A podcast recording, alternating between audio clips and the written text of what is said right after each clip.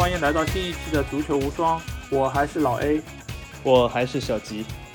今天我们其实本来如果按照计划的话，我们应该是要呃上线的是梅罗接班人的第二集，但是因为这一周那个德甲联赛已经重开了，所以我们把这一期的节目的内容临时改为就是德甲开赛，我们来聊一聊德甲在这一轮的表现，包括他们在重新开赛之后和以前比赛的一些变化。所以我们这期节目是我们在昨天晚上，因为我们录节目是在周日的上午，然后我们是前一天晚上就把德甲的几场重要的比赛都看了一下，然后我们争取能够在最快时间内把这期节目上线。因为我们知道，就是小吉是德甲粉丝嘛，所以我们可以先让他谈一谈，就是看了重新开赛的德甲之后，有些什么样的一些新的感受。可以，可以，而且德甲是最近是热议嘛，因为呃，所有的联赛里面，所有的主流联赛里面，德甲是唯一一个正在开赛的。然后呢，梅罗反正他们两个现在也没有比赛，所以和大部分的球星一样，他们这个周末和我们一样坐在电视机前观看了德甲比赛。所以这个周末我们都干了和梅罗一样的事，也算接班梅罗的一种方法吧。然后对老 A 说对，就是我是一个德甲粉丝，其实。呃，看我看足球的历史有比较长，大概有二十多年。然后呢，以前看西甲、意甲，然后最近呢，其实过渡到了，其实就基本就看德甲和英超。然后呢，德甲是我最喜欢看联赛，所以看了最多。然后接下来再是英超，其他联赛就会看的比较稍微相对来说少一点。那么德甲这个联赛，其实从呃收视人数和在球场的人数来说，其实都和英超基本是非常接近，是。远超过其他所有的联赛，所以在关注度上其实是很高的。当然，或许在球员的身价上、球星的数量上，德甲或许还不如西甲或者意甲，稍微不如，比如说稍微不如这两个联赛。但是呢，它的关注人数、它的商业价值、它的电视转播，还有这个所谓的合同价值，都是基本是仅次于英超或者非常接近英超。那么这次德甲呢，其实开赛。呃，其实有个主要原因，也就是因为这些商业的元素。因为德甲和其他联赛不同的地方，就是它因为这个五十加一政策，只有基本四个队是没有实行五十加一，其他联赛中十四个队都是五十加一，所以说它缺少那种英超或者西甲、意甲它惯有的那种金主爸爸的模式，所以这些球队基本都是自负盈亏，所以他们对这个赛事的继续进行是非常看重。那么。这个德甲抢先于其他所有的联赛开赛，其中几个原因，一个是他球队的运营需要这样的比赛回归，然后也是德国之前最对那个抗疫的进展还是比较顺利，还是比较好，境况比远比其他欧洲国家好。那么这次因为也是在疫情内，所以说我们先说一下这个比赛外的事，很明显就是说。和就是很多国家一样，就是这个还是要有要遵守一些相对的，就是人与人之间的交流距离隔离或者这个所谓的防疫的工作还是有的。所以每一场比赛都是空场进行，然后呢替补间要隔开三到四个位置，保持两米以外的距离。然后呢这个而且替补在球员还要戴佩戴口罩，球场内的工作人员也是佩戴口罩。每一场比赛，工作人员加上转播人员加上球员和教练组成员不能加起来不能超过三百人，所以它有一些比较详细的规定，也就是说，所谓的就网上传的比较那个呃多的那那份，就是有五五六十页长的这个所谓的规章细节。那么，但是呢，这其实也是就是说规定就是是这样，但是我们也知道，其实呢。足球运动员无论是什么国家，基本都是素质来说相对较差的一个人群。足球运动员也好，当然教练他以前也是足球运动员，所以说他们是各个国家基本是这就是成为球星之前，基本是社会底层或者是素质相对来说是非常差的一个人群。所以说让他们自觉，或许也不是完全能做到。所以说德甲赛场上也出现了一些零星的这个违反这个规章的事，这也是非常正常。因为他们的文化素质和各种各样素质是有限的，所以说要他们完全遵守，其实本身也是不可能的。那么除了这些以外，那么球迷也做了一些啊，就相应的活动，比如说呃，有一些天空也好，福克斯也好，一些德甲的转播方它可以让你选择，就是说在你的付费电视上，你选择是有声音还是没有声音。没有声音就是当场的收音，就是一个非常很空旷有回音的这个无人的球场。有声音就是它加了一些配这个所谓的球迷欢呼的配音。然后呢，还有一个德甲球队其实还蛮有意思的，就是那个一个老牌球队蒙辛格拉德巴赫。它呢是让所有的球迷，你只要付十九欧元就可以做个纸片人放在球场里面，然后可以观看这个呃所谓的门兴的比赛。其实我我还看到有好多好多中国球迷也做了这个纸片人。我我因为是挺喜欢门兴这个球队的，所以我关注了门兴他们的官方的这个。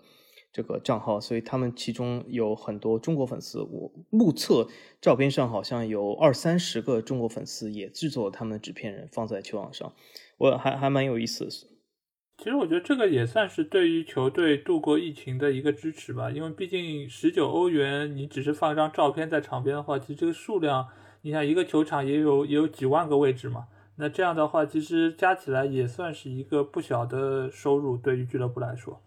对，萌新的主场是五万多人的球场，是普鲁士公园。对，所以，但是它不是五万多人都放满，因为它有一些是站站台，这这也是德甲的一个特有的文化，它有一些是站站席，就不是坐席。所以说，大概但的确也放了不少，所以说是是个对俱乐部来说财政上是个好的。然后就是，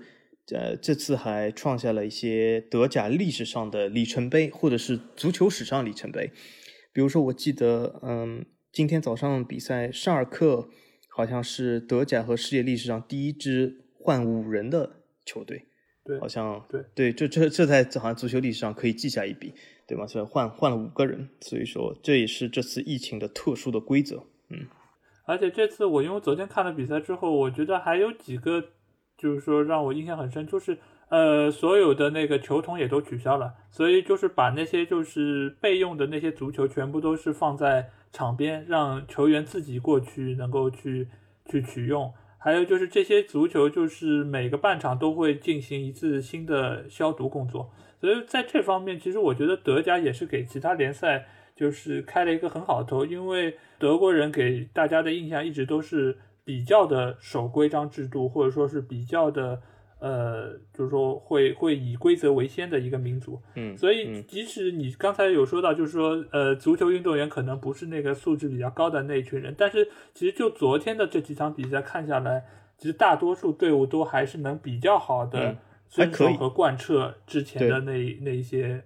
那个规章制度，包括他们的庆祝，大多数也都是以那个击肘啊这种方式来来。来进行，包括有一些甚至于就是隔开非常远，在那边跳个舞什么，就算庆祝了。是的，是的，是的，而且有球员还会提醒其他球员不要跑上去庆祝啊。对的，对。但但这个怎么讲？就是我昨天一开始看到进球的时候，就是还有一些不适应，因为呃，因为一般来说大家都是会庆祝的。如果是像昨天这种庆祝方式，会让你一度以为是不是越位了，或者说有其他方面的一些问题，会可能会 VAR 介入。所以，所以昨天就整个整个这个感觉来说，确实是少了一些，就是说看观球的一些气氛。而且昨天因为是空场进行嘛，所以说，呃，我们这边的转播全部都是没有那个罐头音效的，所以我们能够非常清楚的听到场上的各种的声音，包括那个每一脚触球的声音，包括场边教练的呐喊，包括还有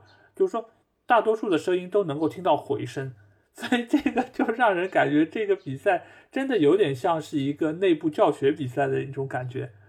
是的，是的，而且就是在这个基础上，而且因为是已经停赛两个多月，突然之间开赛，之前准备的时间只有两周的时间，所以说各个球员其实状态还没有调整好，无论是体能、心态各种各样把控上。比如说有一有一场比赛，他很早就进球了，其实我看第一个球是完全对手其实还没有准备好，他第一个第一次进攻第一脚射门就进。所以其实是呃没有准备，没有进入这个正式比赛节奏，而且因为空场的原因，之前没有这种所谓和球迷的互动啊、热身啊，所以看上去像一种教练赛或者内部的训练赛。所以我觉得这是的确会影响到球员的专注度，这是对专注度的一种影响。所以说在这种情况下，其实比的就是谁失误少。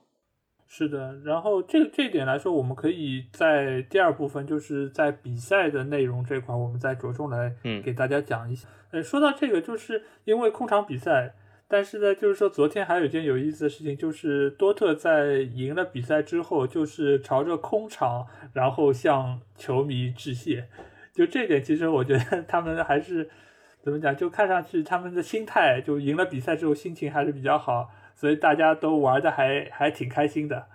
对这一点其实我觉得在以前也是非常难难见的，因为你知道，就是我每场比赛向球迷答谢，其实是俱乐部或者说球员和球迷互动的一个非常重要的一个部分。但是在现在这个疫情的情况下的没有办法做到，那他们只能在形式上还是保留这种这种互动方式。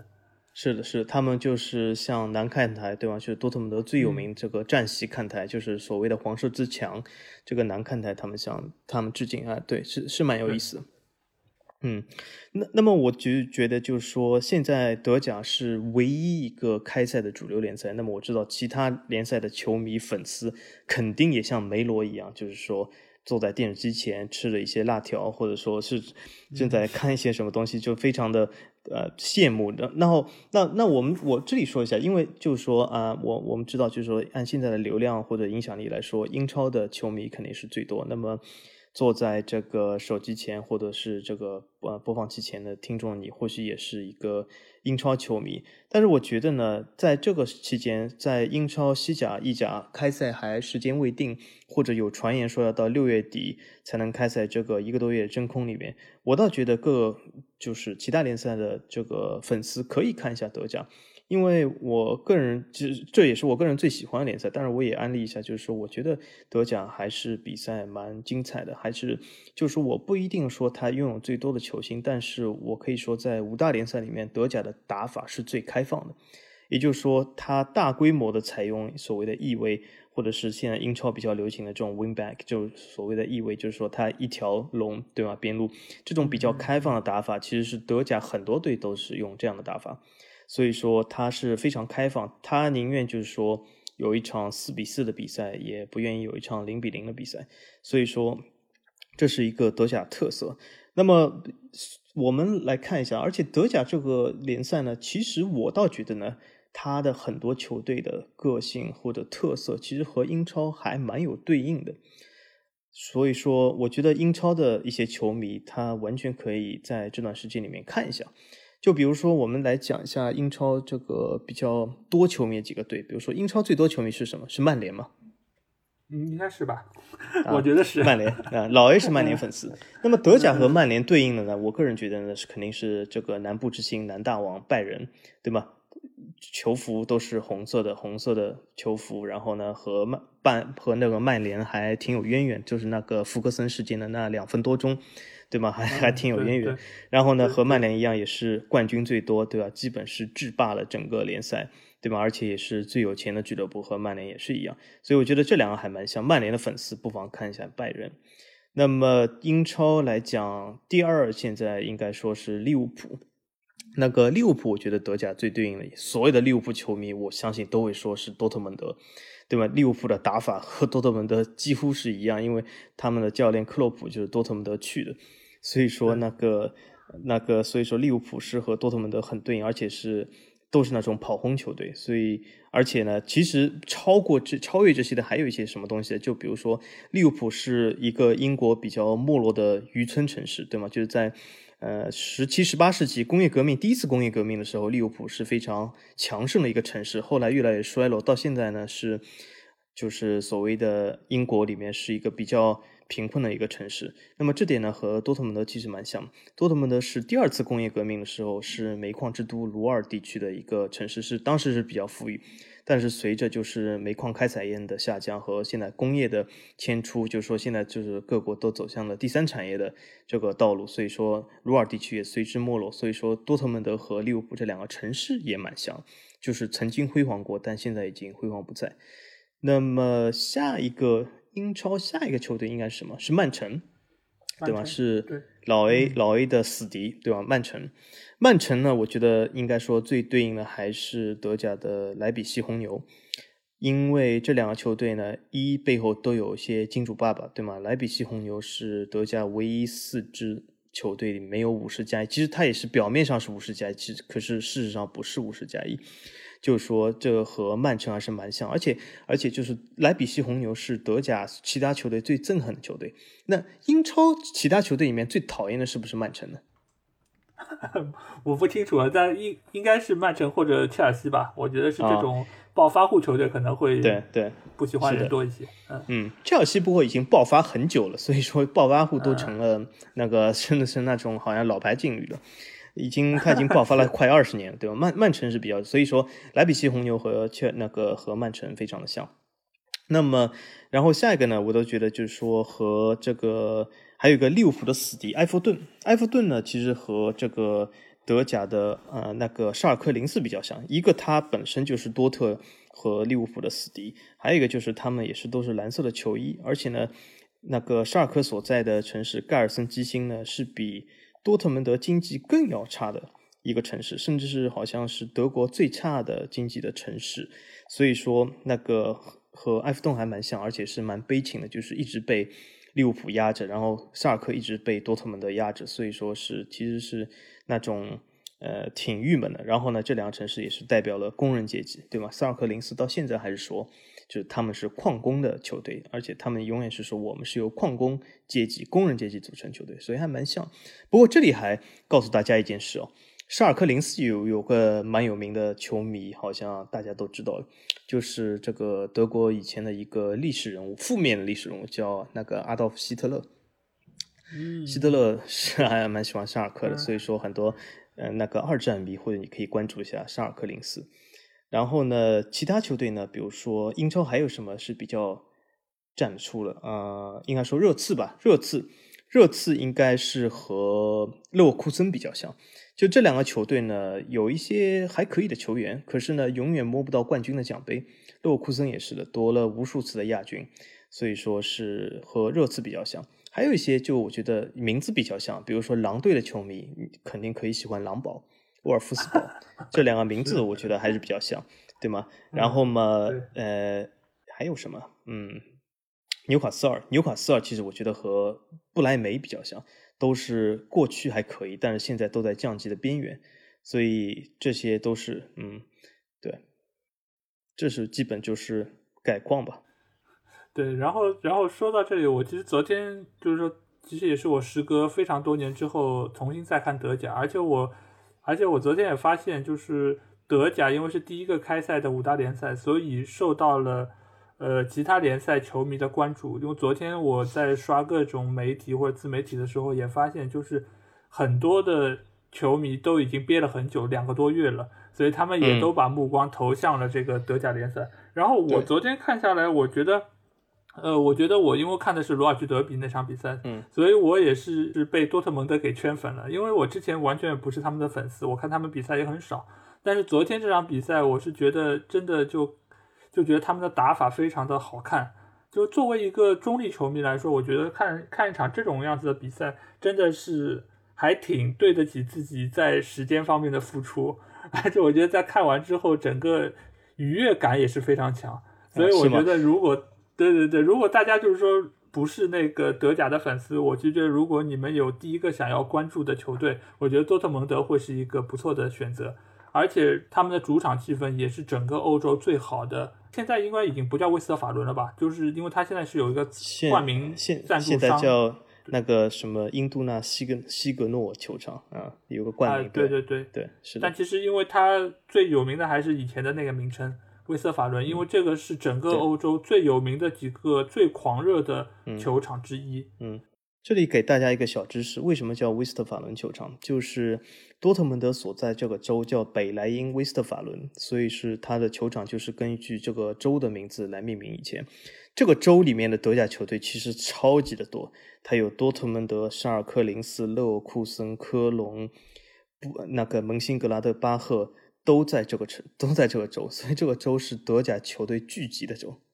对，所以大家如果以后想要去德国看一场主流联赛的话，我可能不会推荐你们去那个安联球场，我觉得还是应该要去一下威斯特法伦，因为这个才是最地地道道、能够让你们感受到德国足球热情的一个球场。对对，那么我们正好就是借此，我们说一下比赛吧。嗯，那个多特蒙德，嗯，昨天其实最重头戏就是鲁尔德比，就是鲁尔德比那句口号就是我们不一定是最强，但是永远这个德比就是最火爆的，对吧？因为为什么呢？沙尔克零四其实在历史上掉链子的情况还是不少的，而且这个球队呢，就是如果熟悉德甲人都知道，他的起起伏伏实在是太多，就经常会一个赛季第二名，第二个赛季十三名，然后下一个赛季十四名，第四个赛季又成第三名，就经常是这样起起伏伏非常大的一个球队，所以他掉链子情况很多。所以鲁尔德比呢，有的时候不是那么的在实力上不是那么的平均，但是呢，因为这场德比它的比较特殊的意义呢。倒是，其实双方的胜负倒是非常接近的，就多特蒙德没有绝对的优势，所以还是蛮接近的。那么刚才老 A 讲这场比赛看的蛮赏心悦目，其实这也是我是多特蒙德的球迷的一个关键元素，就是我最喜欢德甲球队就是多特蒙德，他的那个速度的打法，对吗？就是说他一向的这个速度打法其实就是蛮厉害，蛮看上去就是蛮节奏感蛮快的，而且昨天就是。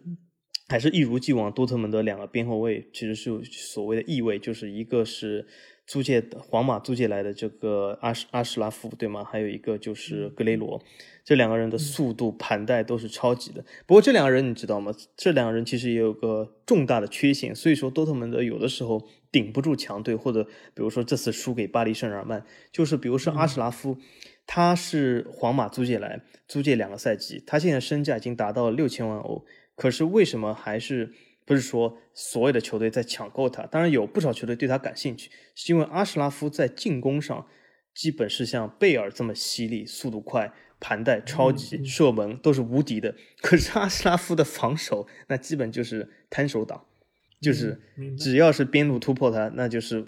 突一次准一次。所以说这是阿什拉夫的最大的缺陷。呃，对，但是就是因为他的这种特点，其实就是非常适合多特蒙德这样一支队伍。就是对对，呃，我可能不用太在乎后面丢几个球，但是后面我有胡梅尔斯或者其他的一些后卫可以给我补那些漏洞，但是我一定需要进非常多的球。这一点其实也可以从多特的那个数据上就可以看出，因为他们今年在主场的战绩是非常好，到目前来说还是不败的。然后他们场均是可以进到多达三点五个球。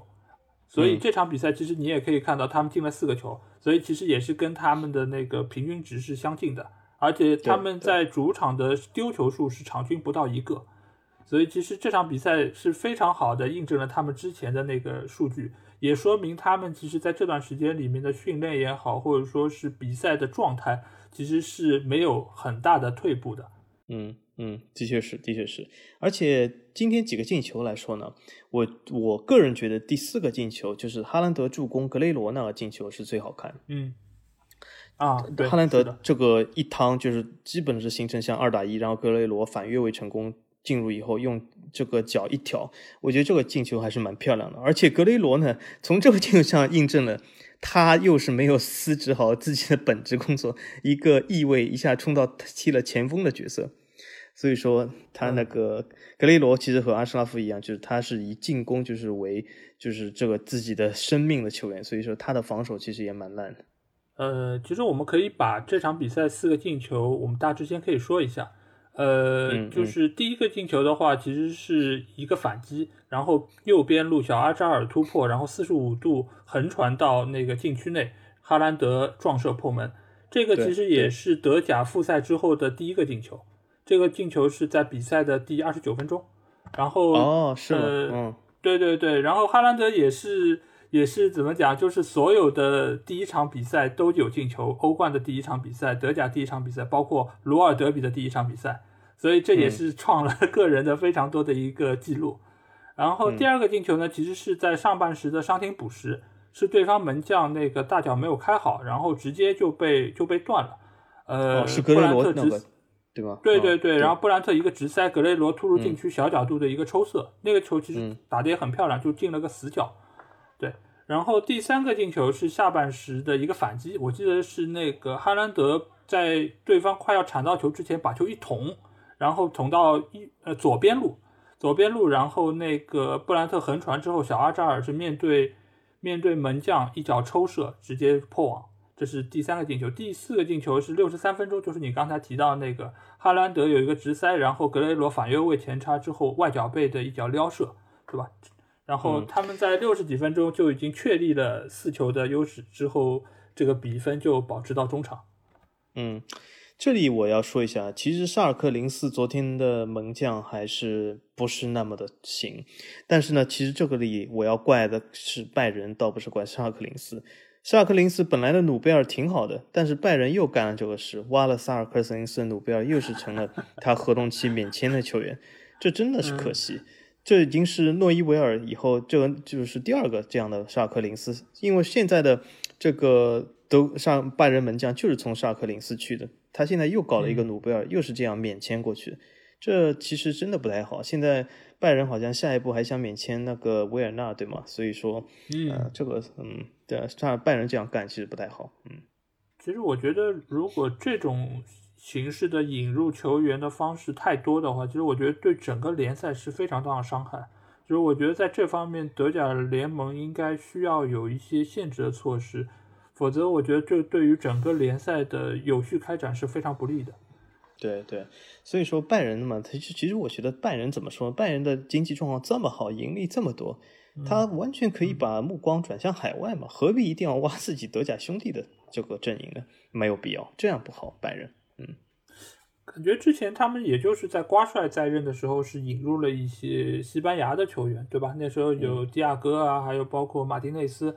当时是确实是引入了这个，应该也是瓜帅的要求，所以才让他们不得不从海外引入。但是我觉得作为一个俱乐部来说，他肯定还是希望就是说以最少的成本，然后引入更好的球员。这点来说，我觉得不管 你是一个有钱的俱乐部，还是一个经济状况不那么好的俱乐部。他们都是会以这个方式来操作，那我觉得主要其实其实应该还是在于拜仁在整个德国足坛的地位，包括他们在里面的人脉，使得他们在很多方面的操作能够这么的顺利和肆无忌惮吧。这个其实我觉得要要改变这一切，唯有其他的俱乐部用，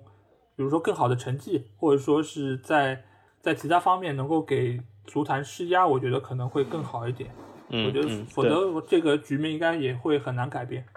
对对，那么沙尔克零四呢？其实这个俱乐部呢，还是有培养出无数的这种所谓的这个年轻的球星。所以除了这个去要马上要去拜仁的努贝尔以外，他还有就是拜仁现在的门将对吧？诺伊维尔，然后呢还有这个之前的就是现在在嗯那个曼城的萨内对吗？还有之前的德拉克斯勒，还有好好多这样的球员，然后还有那个不能说的时候。都是沙克林斯出来的，所以说那个沙克林斯还是蛮多这个培养了无数的这个球员，但他呢就是起起伏伏，然后呢他而且非常不幸就是培养出的球员 都基本没有挣到钱，为什么呢？他培养出的球员基本都免签被挨到了合同期末免签走人，所以说这对沙尔克林斯来说是个打击蛮大的。然后最近一个免签走人就是去阿森纳的这个那个。边后卫那个波黑的那个男的叫什么克拉辛内茨对吗？也是一个那个免签走人的。所以说，萨克林斯就是在这个问题，我觉得这是他这个体育部门这个主管要出现问题，他是在续约上，在这个吸引力上还是出现了一些问题。嗯，是的，呃，而且就是我记得那个时候就是在世界杯的时候之前。呃，沙克林斯的那个主场也是当时在德国国内最大的球场之一，就是那时候叫什么？奥奥奥夫沙尔克是吧？对，奥夫沙尔克球场，对，对对对，我记得它是好像是第一个就是顶棚可以伸缩的一个一个球场。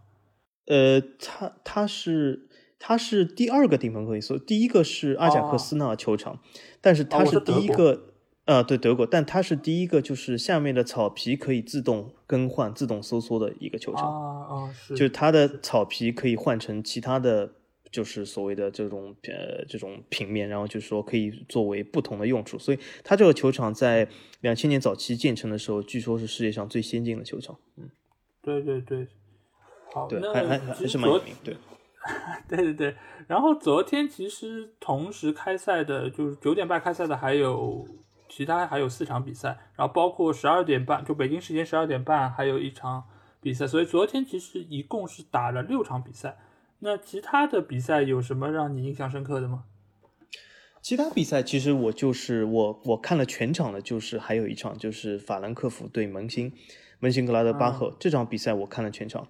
这场比赛就是说，呃，门兴是赢了，然后门兴呢就是开开场非常快的进球，就是我之前提到的，我就觉得第一个进球其实说。法兰克福其实还没有准备好这个赛季就是这样开始，我觉得他好像队员还有一些浑浑噩噩的状态下，就已经被门兴进了第一个球，第二个进球其实也不远，所以他又被。其实很多球迷会不会就比如说刚看德甲的球迷会不会问，是不是法兰克福太菜了？其实不是，啊法兰克福不是 就是把阿森纳、埃梅里打下课的球队嘛？对对对嘛？所以所以阿森纳就是被法兰克福打服了嘛？然然后顺顺便把埃梅里打了下课了。当然，然后法兰克福上个赛季还有一个蛮有名的球员就转会了皇马，就是那个约维奇。所以说，其实这个球队还可以，但是呢，其实从冬歇期过后，法兰克福的状态基本是一落千丈。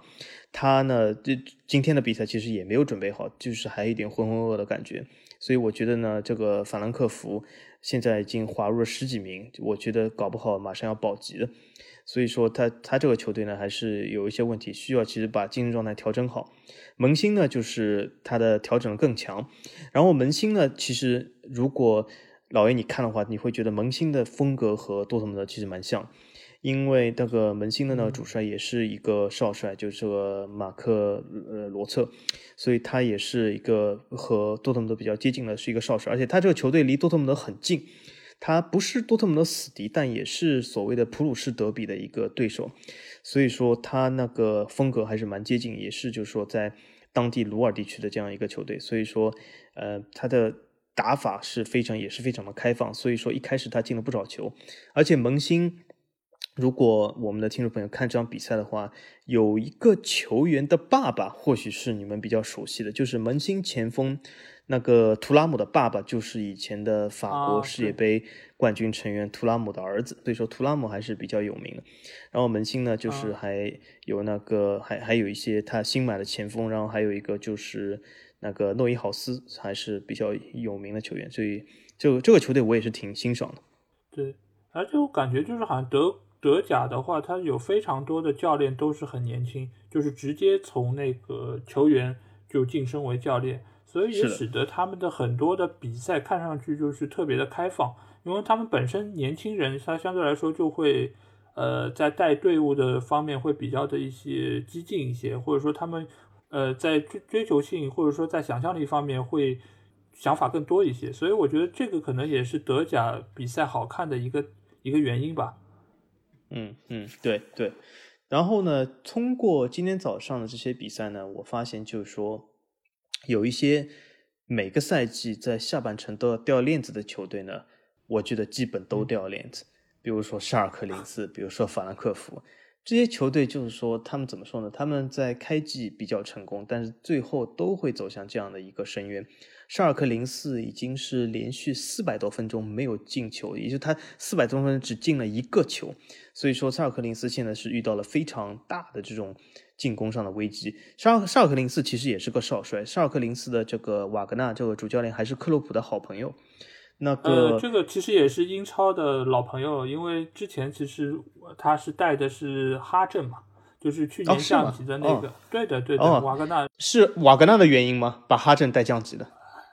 我其实觉得哈镇当时一度打的还可以，但是呃，我觉得跟瓦格纳多少有点关系，因为哈镇这个队伍他本身确实也不强。但是他其实你也知道，英超的弱队也挺多，在这方面，我觉得可能英超的本土教练可能更有办法一些，他们更知道怎么能够把球员的积极性或能力调动起来。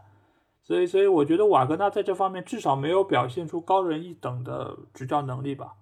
嗯，我觉得他在德甲也没有表现出来。我我希望他不要把沙尔克零四又带入降级区的。他现在上半程的战绩还可以，但他的进攻套路有明显问题。嗯。因为昨天其实比赛我也看了，就是说几乎就是没有给多特蒙德造成太大的就是说威胁，而且呃昨天这个比分四比零，其实我觉得也能够很好的体现出双方在计算术层面的一些差距。当然我并不觉得多特蒙德有看上去的这么强，但是我就只能说是沙尔克可能太弱了一些，所以所以多特蒙德如果一旦就是说遇到一些真的是。呃硬朗一些的球队，或者说是打法更更有针对性的球队，我觉得他们可能进攻就不会像昨天这么水银泻地一般。对啊，比如说最最典型的就是他输给了巴黎圣日耳曼嘛，对对吧？就是一个所谓的强队，多特蒙德就有点就是进攻有点阻塞住了，对吗？嗯，对对。而且就是说，之前就是瓦格纳在带哈镇的时候，其实呃，我觉得所有的关注点都是他是克洛普的好基友，所以你说如果长 对对啊，就当初你知道，就是哈镇在打利物浦的比赛。赛前都会炒这么一个新闻，就是啊，然后就是老朋友相见，然后拥抱一下，然后就就是你如果如果所有的注意力都是放在可能生活在克洛普的阴影下面，那说明你自己也并没有那么的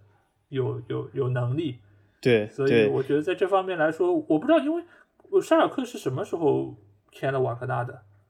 沙尔克就是这个赛季开始的，就是他不是半路接接手的，对吧？他是呃不是半路，好像是这个赛季的开头接手的。那如果说带了大半个赛季，还是打成昨天这个样子，那真的好像不是太说得过去。对啊，对，可是他以前在哈镇有没有表现出进攻无方的这个特点？我觉得瓦格纳这个球队啊，是吗？他在进攻上完全是不行，非常糟糕。就是哈镇当年也是一个进攻非常弱的球队。原来如此。对呀，因为沙尔克零四他已经有近五场比赛只进了一个球，这在德甲非常开放的环境下，这简直是一个灾难。而且老 A，你觉得昨天沙尔克零四几个进攻球员有哪一个是站得出来的？其实我只能说，矮子里拔将军让阿里他盘带稍微还可以，可是基本是盲带，所以说基本是打不出很强的套路来。所以说我我我觉得这是教练的问题。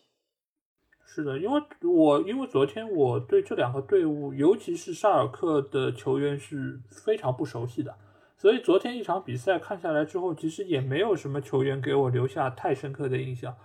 呃，我印象中大概他们有威胁的只有一脚远射吧，而且那脚远射好像还是打了多特的后卫有点折射，就那一脚可能稍有威胁，但其他的基本上我已经不太记得他们有。就有啊，我知道，然后有一个黑人球员，对吧？就你说的应该是他，他他是有比较强的盘带能力，但是他在那个多特的那后卫的夹防之下，其实也没有太多的机会。对他就是盲带，对，有点像阿森纳的佩佩，就是永远是盲带，但是其实是最后一脚不行了。对啊，佩佩是高配版阿里，对。对对对，如果如果能够运气好骗到一个点球，那算是那算是赚到了。是是是，所以我觉得他是完全有问题的，而且他的进攻能力是不如门兴的。其实同样来说，规模的球队，所以说我觉得沙尔克沙尔克，而且现在和那个前五前六的这个球队这个积分相差还是蛮大的。所以说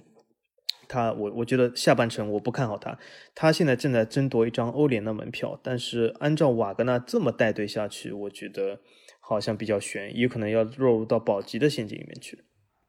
嗯，因为其实沙尔克作为一个老牌的劲旅，他不应该是现在的最起码场面上不应该是这么没有竞争力，被被压着打的这么一个状态。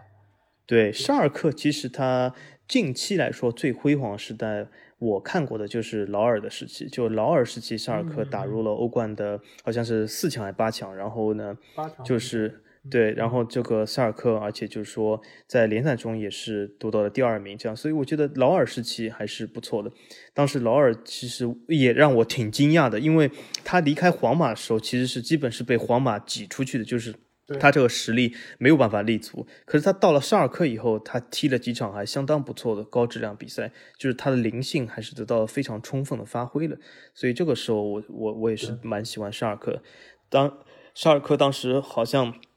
不过沙尔克当时有一场，后来劳尔走了以后，有一场惨败给英超，就是好像十比二，对吗？对，对对对，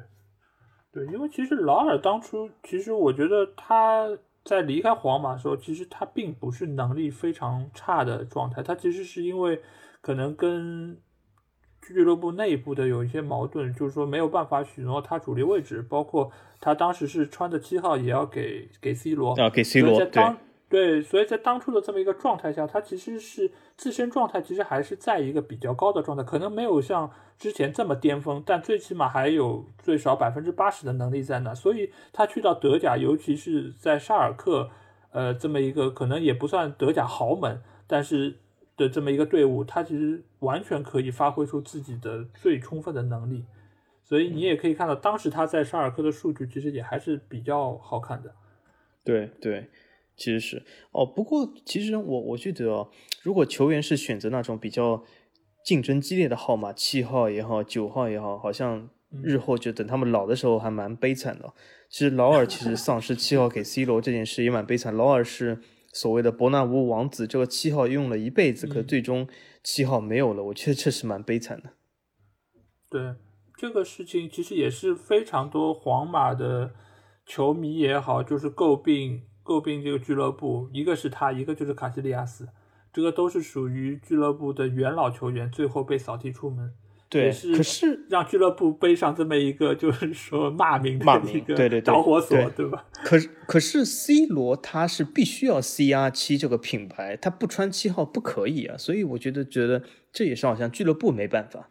因为他这个品牌的作。作用，所以他必须得。我觉得也不是品牌的作用，我觉得这个事情更，其实我觉得是 C 罗在那边扬名立万的一个一个措施，因为我只有把这个七号拿过来，因为我在我在老特拉福德已经是七号的代言人了，我如果不能在伯纳乌把这个七号抢过来，我怎么在这里，对吧？作作为皇马的球霸，对吧？这个是他他是需要有这么一个一个动作来确立他在队内地位的，所以他不管出于什么。考量，我觉得俱乐部也必须，就是说我如果要把你树立为核心，我必须要把这个旗号给到你。这个我觉得更多层面是一个人事斗争的一个 一个结果。对，要做球霸嘛，必须要这样。之前就是说他不把衣服其实拿过来，就他就没法成为球霸，这也是有道理。对，对，对。那我们说回德甲比赛，除了鲁尔德比以外，还有其他比赛你觉得印象比较深刻吗？还是我们说一下这个最后这个德甲的重开对其他联赛的影响？呃，我觉得我再提一句那个吧，就是狼堡的那个就是比赛，对，因为狼堡这场比赛它其实是最第一是狼堡它二比一胜了这场比赛呢，狼堡在伤停补时打入了一个绝杀的进球，然后战胜了奥格斯堡。中间还有一个小的插曲，就是奥格斯堡其实在比赛大概在六七十分钟的时候是打进过一个进球，这个进球其实已经被判有效，已经要中中圈在开球了。但在这个时候，主裁判把这个球给吹掉了，因为如果这个球如果算进的话，其实当时奥格斯堡已经二比一领先了。哦，然后是不是 VAR？这个球被，对对对，VAR 之后，然后被吹掉之后，才有了沃尔夫斯堡最后的一个绝杀进球。其实我觉得，在在现在这么一个呃疫情刚恢复的一个阶段，就是说有绝杀进球，或者包括其实像刚才其实你也提到了，就是包括。七分钟两个球，就是那门兴的那两个进球被打懵了，包括其实你像多特蒙德进的第二个球，其实也是门将大脚没有开好。其实这个这几场比赛的这几个点都是可以看出，就是有些球队可能功课做的比较到位，他们能够在短时间内确立自己的优势也好，或者说他们能够把握住最后的机会。但有些球队显然他们在在训练方面可能做的就不系统，然后球员也。一开场可能不够兴奋，或者说是到比赛最后的时候体能也得不到保证，所以造成了这么一种就是说丢球的结果。所以我觉得我们可以看一下到其他的主流联赛开始，是不是也会面临同样的问题？就是如果你在同样比赛的状况下，可能抢个开局，或者说抢一个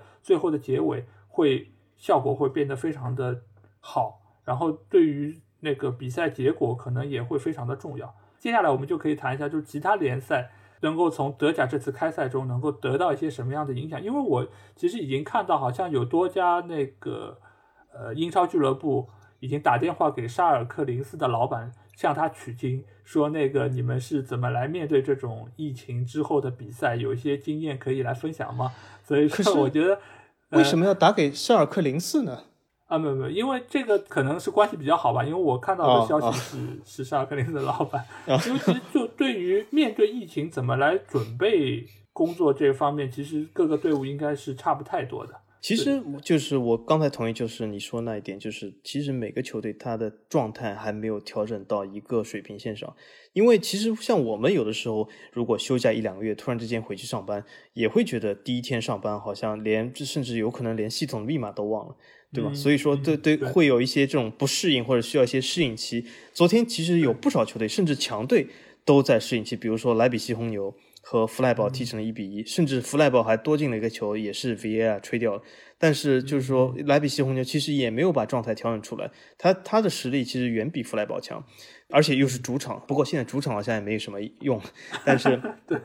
对吧？所所以说，就是有些球队他调整了这个步骤不一样，也就是说，其实要看也也蛮难说，就是看这个球员。自己的心态、教练组的调配和这个训练状况，这或许也有可能就是穆里尼奥是不是迫不及待的要去训练球员，是不是就想调整好这个状态呢？啊，对他就是要抢一个开局嘛，就是人家是比赛的开局，对他人家比赛开局，他是抢一个就是比赛前的开局，所以我觉得在这方面鸟叔还是很有经验的。嗯，那如果德甲这次开赛成功的话，因为成不成功还要看两周以后，就是看两周以后有没有球员感染啊，或这样事。如果成功的话，我觉得的确是对英超也好，西甲、意甲也好，是个好的开端。英超好像至今为止都没有说肯定要开赛，对吗？呃，但是从现在看到的消息来说，是大概率会开赛的，而且大概率应该是在六月中。六月中比赛。对对，因为现在其实主要是有一些，就是说反对的声音，主要是来自于政府层面，以及就是一些就保级球队比较靠后的，对，因为哦降级球队不是保级球队，降级球队，对，降级区内的，对，对对对，所以所以所以现在来说，因为呃，他们如果说是现在比赛的话，不管是以那个有主客场的，还是以中立场地，那你必须先要就是政府这边宣誓要点头。就是他要排除各方面的一些一些困难，然后你才可以在这边进行比赛。否则的话，如果这个都没法保证，那比赛肯定没法重开。然后下一个话题其实就是在于，他们是现在因为之前讨论的是有六个大概中立场地，但是也有非常多的俱乐部提出反对，说我即使是空场比赛，我也觉得需要有主客场。因为尤其是越靠后的队伍，他们的主场对他们的帮助越大。尤其是排名最后一名的诺里奇，其实他们的主场胜率是超过百分之七十的。你觉得他们这个是编理由不想比赛，还是真的是有帮助的？嗯，如果他们不得不比赛，我觉得多少是有点帮助的。不管是从你对于这个球场的熟悉程度，包括它，因为你也知道英超的很多球场，它其实规格都是不一样的嘛，有些可能比较小，有些比较窄。对对，切尔西那个。其实对于主队来说，这个其实还是能够针对这个是有一些战术套路在里面的，这个是一方面。还有就是，甚至于是包括有些球场哪里有坑，哪里的草比较 比较短一点，他们可能都是会比客队更了解一些。所以这点来说，如果不得不面对比赛，他们肯定还是希望能够在一个自己的主场来比赛。哦，这也是。不过好像这个好像最终还是要各个球队投票，是吗？好像。对对对。不过最近我知道有个投票结果是，英超有一半的球队，有十个球队投票反对那个纽卡斯尔的并购案。是。嗯。好像这这是要黄了。对，而且我觉得就是理由也是多种多样，因为我看到了非常多的消息，呃，就不管是从俱乐部层面，还是从对于那个财团的意见，所以他们好像对于对于这件事情都不是本着太支持的态度。那我觉得这个事情我们可以再观望一下，因为其实有钱能使鬼推磨嘛，如果有这么大笔的资金能够注入到一个俱乐部。那我相信，其实也会有很多的一些利益的集团，可能会在这个中间找出一些解决的方法。这件事情，我觉得，我觉得是是在疫情这段时间里面一个比较大的新闻。对，主要是我相信纽卡斯尔本身来说肯定是希望被收购，但现在其实最大的阻碍方是那个英超的转播方贝因体育，就他因为是卡塔尔，因为卡塔尔和沙特是基本是不共戴天两个国家，他两个国家都已经断交了。所以说，嗯，这个由于这层关系，我觉得还不比较难说，但是呢，也要看，也要看。好像我觉得，因为其实各方各有鬼胎嘛，对吧？呃，纽卡斯尔肯定是希望收购，然后呢，呃，那个所谓的 B 六，他肯定是希望不收购，因为这更影响他们的欧战的名额。一些小球队会希望收购，因为这代表了更多的资金可以购买他们的球员，他们可以就是更多的卖球员，对吗？但是就是说卡塔尔这一方，当然卡塔尔这这一方其实大家或许不知道，他这个这一方的老板就是巴黎圣日耳曼的老板。巴黎圣日耳曼老板呢，又是欧洲足足联的执委，所以说他是一人身兼数职，他又是英超最大转播方版权所有者，然后呢，所以说他这位老兄呢，其实是蛮反对，所以他的意见其实是比较重要，其他那些人最多是投票中的一票而已，但他的意见还是比较重要的。嗯，那我们还是回过来看一下，就是德甲现在重开，因为之前法甲已经取消了嘛，就是说对，在法甲取消的。前提下，德甲这次的重开，其实对于意甲、西甲或者说是英超来说，其实他们接下去，你觉得对这些联赛的队伍或者说比赛，他们有些什么影响？我觉得，首先它重开，如果十四天以后是证明成功的，我觉得这是增加他们重开的希望，但不代表他们也会重开。我现在个人看法，我觉得意甲和英超会重开，西甲有可能要黄。我觉得，因为为什么？我们来看一下欧洲各国的疫情。其实欧洲各国好像就这这这几个主流国家，其实就是西班牙和俄罗斯还在，就是不断的快速增长中。其他这些国家基本都已经放缓了，或者英国还比较多。然后呢，但是英国呢，这个开战的这个重新开赛的这个欲望是最强的，所以我觉得英超和意甲的开赛的可能性高一点，西甲呢就比较难说。但是呢，西甲，而且就是说，呃，他为什么我说就是他有可能没有这么大的渴望？因为他的电视转播其实是要少于英超、德甲的，其实意甲也蛮少的。就这些，其实五大联赛中第三的电视转播反而是法甲，所以英也那个西甲和意甲电转播都蛮少，所以他们开战的欲望其实是相对来说是比较少一点的。所以说我我觉得西甲有可能不开，呃，那个但是英超因为这个是重。众望所归嘛，我觉得肯定要开赛。但是我觉得英超如果德甲成功举举办的话，那么还有一点对英超比较重要，就是有可能他就不需要中立场了，可以进入所谓的主客场，因为德甲现在是主客场嘛，对吧？他如果主客场是成功的话，那么何必要中立场呢？对吧？所以说，我觉得这是应该说德甲如果是成功举行，对各国联赛都有非常好的积极作用。但是风险在于，如果德甲两轮以后出了问题的，那么其他联赛更不会开，也就是说，比之前开的希望会更小，很多人都会走上了法法法甲、荷甲之路，对吧？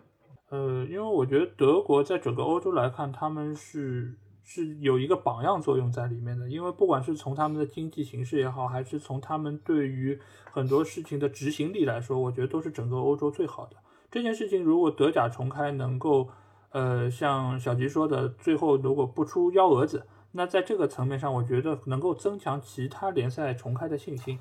但如果说在这个层面上，他最后是连德国也出事儿了，那我觉得真的是很危险。因为现在英超其实，呃，看到消息是英冠以下的那些级别联赛基本上都是同意取消了，尤其是英乙以下的就已经是决定取消。然后英甲和英乙基本上大概率也是不会不会再进行了。现在能够剩下的只有英超和英冠，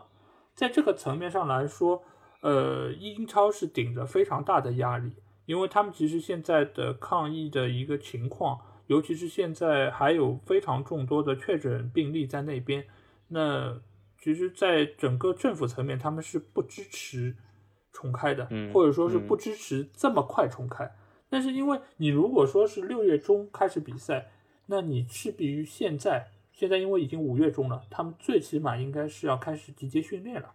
在这个层面上来说，你如没有办法恢复，那对于球队、对于球员，他其实都是非常不负责任，因为非常容易受伤，也非常容易就比赛已经没法看了嘛。在在这个上面来说，所以德甲我们现在这呃今天应该还有三场比赛，那这一轮结束之后。再到下一轮结束，如果他们没有新增的一任何的病例出现，那我觉得就能够算是成功。成功，对对对对。但是我觉得英超如果要晚开赛，只有一个好处会比德甲是有优势，就是他们离八月份欧冠、欧联重新开赛更接近。德甲球队呢会碰到一件很尴尬的事，就 所有的联赛在六月底结束了，然后他们有一个多月又是没打比赛，然后直接要打欧冠，我觉得是蛮难的。嗯，而且如果没有欧冠、欧联比赛的队伍，他可能就放了，对吧？对，但基本上他可能就还是可以给球员一些休假的时间。那你相当于是那些有比赛的球队，他连热身的对手都找不到。对对，那其实我觉得对于他们拿好成绩是非常不利的。是啊是啊是，的确是不利。所以说英超晚开赛这个是有利，就是他在刚刚结束的时候马上可以参加欧冠、欧联。所以说对英超还残存的球队，现在好像是有什么曼城、狼队，还有吗？切尔西、曼联、曼联。哦，曼联也在。哦，曼联对对对，刚刚淘汰了这个，好像是一个呃，其实没没有淘汰，是首回合五比零大胜，然后第二回合还没踢，但是大概率应该是没问题的。切尔西是基本要成为第三支被拜仁打败的伦敦球队了。嗯，对对对，那不错。那那我们就是期待各个比赛能够早日重开，因为这也是足球粉丝的盛宴。也希望就是各国疫情早日恢复，然后就是一切恢复到往日往昔的繁华中，然后呢，也可以希望球市能够火爆，重新火爆，各个转会重新可以过来。这次多特蒙德中的桑乔其实上场时间不多，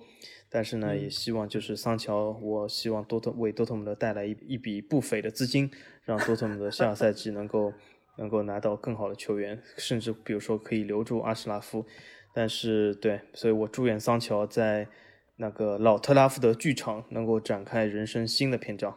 就是我对这件事情的看法是什么呢？就是前提是曼联明年能够拿到欧冠的资格。如果能够拿到欧冠的资格，我觉得他们是不会介意花钱去引入桑乔的。但是如果说是现在这个状态，还明年只能打欧联，那你要让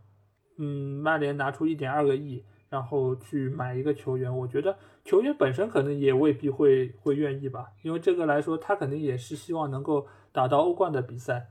对吧？因为他在多特蒙德当然是一定是能够拿到欧冠资格的。嗯，呃，也难说。现在其实前五、前六球队积分还是非常接近，所以我今天早上其实也是我看比赛之前也是也也是心里面其实蛮忐忑不安的，因为。其实几个球队只差了几分而已，所以说搞不好就有可能欧冠也丢了，欧联都丢了，所以说是蛮今，比如说莱比锡，因为今天早上一场平局已经降到第四去了，所以说是 蛮惊险的，蛮惊险的，所以桑乔还是要多努力努力。嗯，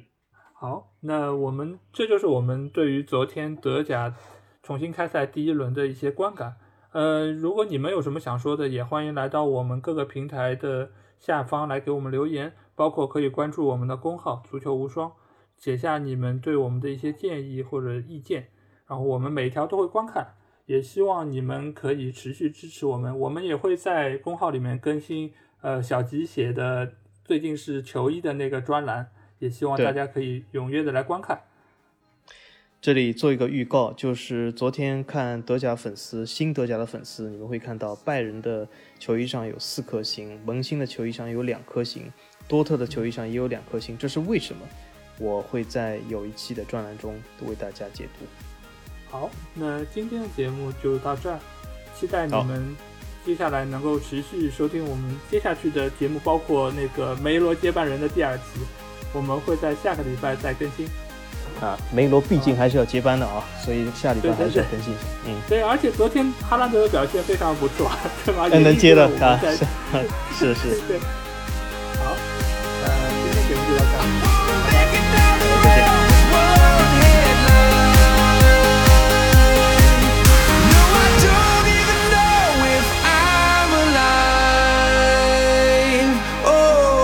Without you now, this is what it feels like.